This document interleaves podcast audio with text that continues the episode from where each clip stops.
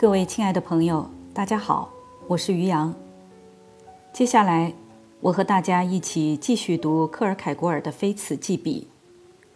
剪影一章，我们已经读到了第二位悲剧人物。上一次我们正读到克尔凯郭尔所特有的以人物独白的口吻反复呈现的反思。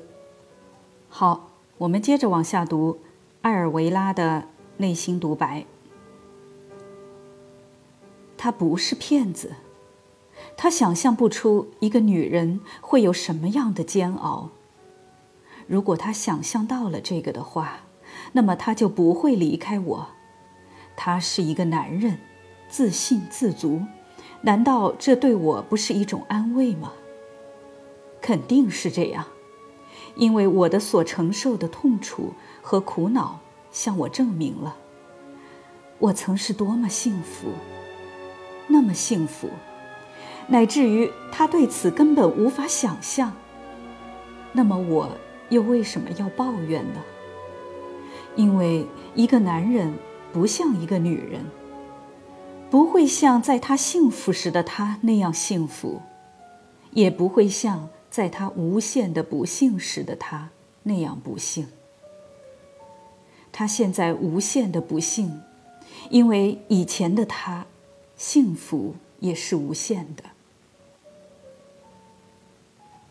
他欺骗了我吗？不。他曾许诺我什么了吗？不。我的堂皇不是什么求婚者，不是可怜的鸡鸣狗盗，因为一个修女不会委身于这一类人的。他没有抓着我的手向我求婚，他把他自己的手伸向我，而我抓住他的手。他看着我，我是他的。他张开自己的怀抱，我属于他。我投向他，就像一株植物，我缠住他。我把我的头依靠在他的胸膛上，并且凝视进这张全能全全的脸。他以这张脸去统治世界，而这张脸却依靠于我。仿佛我对于他就是全世界，就像一个吃奶的孩子，我吮吸着充实和丰富和制服。我还能想要更多吗？难道我不是他的吗？难道他不是我的吗？即使他不是我的，难道我就因此而会减低我属于他的程度吗？在诸神行走在大地上，并爱上女人们的时候，他们可曾对他们的所爱忠贞过？但却不曾有什么人说他们欺骗了女人们。为什么不？因为我们想要让一个女孩为曾被一个神钟爱而感到骄傲，而奥林匹斯山上的。全部诸神和我的堂皇相比，又算得了什么？难道我不应当骄傲吗？难道我该去贬损他吗？难道我该在我的思想里侮辱他，并听由他去把他逼进那通用于普通人的狭隘可比的法则吗？不，我会为他曾爱我而骄傲。他比诸神更伟大。我愿使他荣耀，为此，即使让我成为乌有，我也在所不惜。我愿爱他，因为他曾是我的；爱他，因为他离弃我。继续下去，我仍然是他的，并且我会收藏起他所扔掉的东西。哦不，我不能去想他。每次在我想要回想他的时候，每次我的思绪靠近了他的记忆在我灵魂中的秘密居所的时候，我就仿佛是犯下了心罪。我感觉到一种恐惧，一种不可言说的恐惧，一种就像我在修女院里坐在我孤独的小房间里等待他时所曾隐约感受过的恐惧。那时，各种想法使我毛骨悚然。修女院院长声色俱厉的鄙夷，修女院的惩罚，我对上帝的冒犯。难道这恐惧不是其中的一部分吗？如果没有这些恐惧，那么我对他的爱又算什么呢？他又没有和我结婚，我们没有得到教堂的祝福，钟声不曾为我们而鸣。颂歌不曾为我们而唱。然而，所有教堂的音乐和喜庆，又算得了什么？他们可能为我带来的心境，又怎能和这一恐惧相比？然而，就在那儿，他来了，恐惧的不协和，消逝在极乐的安全感的和谐之中。只有轻微的颤抖打动着我充满欢快的灵魂。难道我应当去害怕这一恐惧吗？难道它不令我回忆起它吗？难道它不是对于它即将到来的宣誓吗？如果我不是带有这些恐惧回忆起它，那么我就没有回忆它。他正要到来，他要求安静，他控制住了那些要将我从他那里扯出来的精神。我是他的，在他那儿获得极乐。好，独白的部分以上就结束了。接下来，克尔凯郭尔还有一个小节：如果我想要想象一个身处海难的人。对自己的生命毫不担忧，坚持留在船上，因为船上还有着某种他想要救出而又无法救出的东西。因为他对于他所应该去救出来的东西是哪一件，感到不知所措。这样，我就有了一幅艾尔维拉的图像。他处在海难中。他的毁灭正在降临，但这是他所不关心的，这是他所感觉不到的。他正在对于他应该去救出的东西是什么这个问题而感到不知所措。好了，亲爱的朋友，以上我们读完了关于第二个人物艾尔维拉的全部内容，大家有没有对比出艾尔维拉？和第一个人物玛丽·博马舍有什么样的异同呢？如果你还带着疑惑，那么也没有关系。我们来一起读一读第三个人物的剪影。第三个人物是玛格丽特，是歌德的戏剧《浮士德》中间的人物。当然，秉承着克尔凯郭尔选择的这几位主人公的特色，这同样是一位。被浪荡子所遗弃的女孩。好，我们正式开始读。玛格丽特。我们从歌德的《浮士德》中认识了这个女孩。她是一个市民阶层的小女孩，不同于那注定要进入修女院的艾尔维拉，但她也依然在敬畏上帝的。教育熏陶中长大。虽然他的灵魂太孩子气，而无法让人感觉到严肃，正如歌德以他无与伦比的方式说：“一半是孩童的游戏，一半是上帝在心中。”我们特别喜欢这个女孩的地方。是她纯洁的灵魂所具的可爱的单纯和谦卑。他第一次看见浮士德，他马上觉得自己太渺小，而不会被他留意爱上。他摘下了雏菊的叶子，不是出于想知道浮士德是否会爱他的好奇，而是因为谦卑。因为他觉得自己太渺小，以至于不能够做选择。因此才去顺从一种神秘权力的神谕说法。是啊，可爱的玛格丽特，歌德泄露出了你是怎样摘下叶子，并且诵读出了这样的句子：“他爱我，他不爱我。”注解一下，刚才这一段，他诵读出“他爱我，他不爱我”是。浮士德这幕戏剧当中的一场发生在花园中间的场景，玛格丽特和浮士德一起散步，同行的还有他的女友们。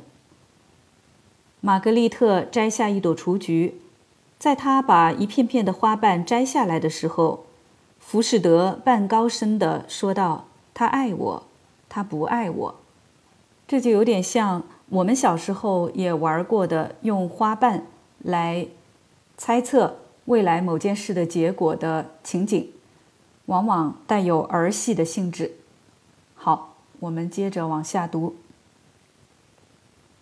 哦，可怜的玛格丽特，你其实可以继续你所做的，只是把句子换掉，换成他欺骗我，他不欺骗我。你其实可以用一小块地来种植这种类型的鲜花，你有一辈子要做的手工活儿。我们曾做出这样的评述：关于唐璜的传说，讲述了单是在西班牙就有一千零三个被诱惑的女孩；而关于浮士德的传说，则只是谈论一个被诱惑的女孩，这是值得我们留意的。我们值得花一点功夫，不去忘记这一观察结果，因为这对后面的文字有着很重要的意义，会帮助我们去确定玛格丽特的反思性悲哀的本质性特征。乍一看。这好像是阿尔维拉和玛格丽特间的差异，只是有着同样经历的两种个体人格间的差异。然而，这差异却是远远的更为本质性的差异。而且，这种差异与其说是渊源于不同女人天性的差异性，倒不如说是源于一个唐璜和一个浮士德。之间的本质性差异，从一开始就必定已经有了一种介于一个埃尔维拉和一个玛格丽特之间的差异，因为一个要去影响浮士德的女孩，必定在本质上会是不同于一个要影响唐璜的女孩的。是的，即使我想象。那引发出两个人的关注力的是同一个女孩。这个人觉得被她吸引，和那一个人觉得被她吸引，这吸引这两个人的东西，完全会是两码事。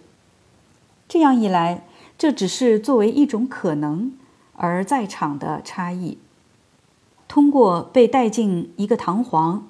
或者一个浮士德的关系中，就会发展成一种完全的现实。固然，浮士德是对唐璜的一种再造，而恰恰它是一种再造，这一点使得浮士德在本质上是不同于唐璜的，甚至在人们能够将它称作是某一种堂皇的生命阶段里也是如此。因为去再造出另一个阶段，并不是说仅仅是成为这个另一个阶段，而是成为在自身中包容了所有前面的阶段的各个阶段的另外一个阶段。因此，哪怕他欲求着与唐皇的欲求相同的东西，他也是以另一种方式来欲求。这样东西的，但是为了他能够去以另外一种方式欲求这个东西，这东西也就必须以另外一种方式呈现。在他身上有着一些环节使得他的方式成为另一种方式。正如在玛格丽特身上，也有着一些环节，使得另外的方式成为必然。而浮士德的方式又依据于他自身的欲望，而他的欲望是不同于唐璜的欲望的，即使在他们之间有着一种本质的相似性。我们在通常会以为，在我们强调。浮士德最终成为了一个堂皇的时候，我们是在说出某种非常明智的道理。然而，通过这句话，我们并没有说出太多内容，因为这里的关键是在于，他是怎样意义上成为了堂皇。浮士德是一个魔鬼，正如堂皇，但一个更高的魔鬼。对于他。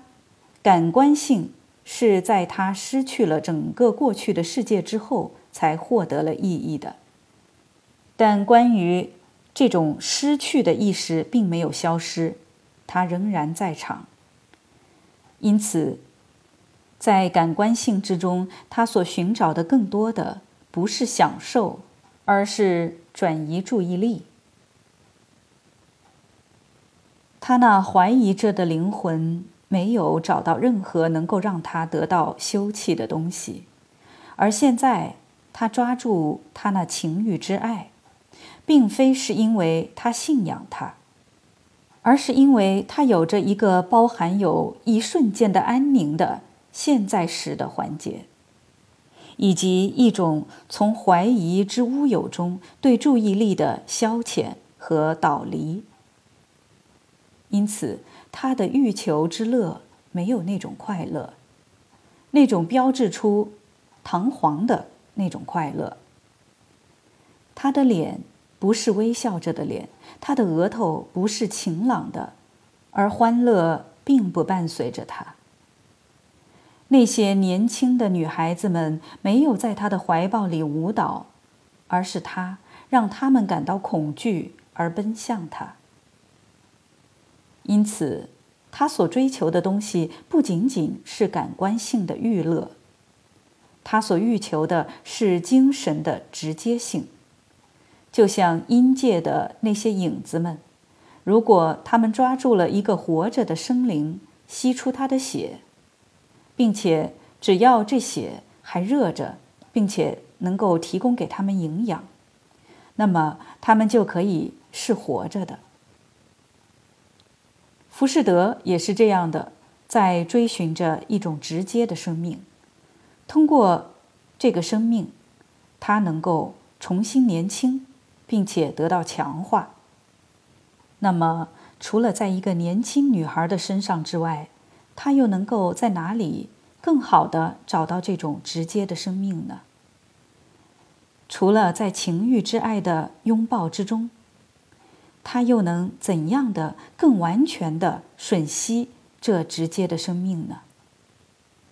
正如中世纪谈论懂得炼制返老还童药剂的魔术师，说他们用无辜小孩的心来制作，正是如此。浮士德所寻求的这一强化，也是他衰老的灵魂所需要的。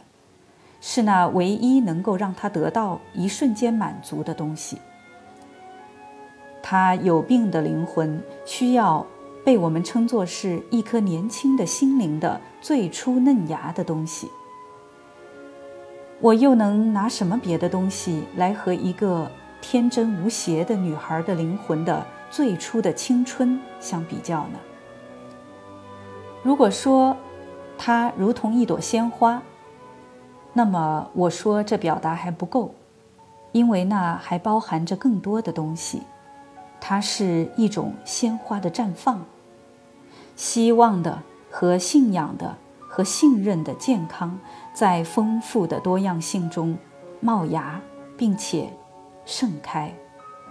轻柔的渴慕摆动着那些精美的幼芽，那些梦笼罩着它的繁荣。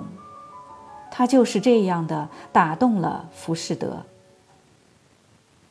他招引他不安宁的灵魂，就像宁静大海中一座和平的岛屿。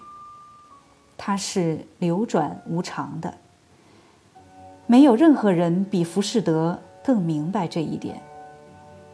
他对他并不比对任何其他的东西有着更多的信念，但它是存在的。这一点是浮士德在情欲之爱的拥抱中得到了确定的。只有无辜性与童真之充实，能够给予他一瞬间的清爽。好了，今天我们就读到这儿。第三个人物玛格丽特，我们还刚刚开了个头。感谢大家的收听，我们下次节目再一起读。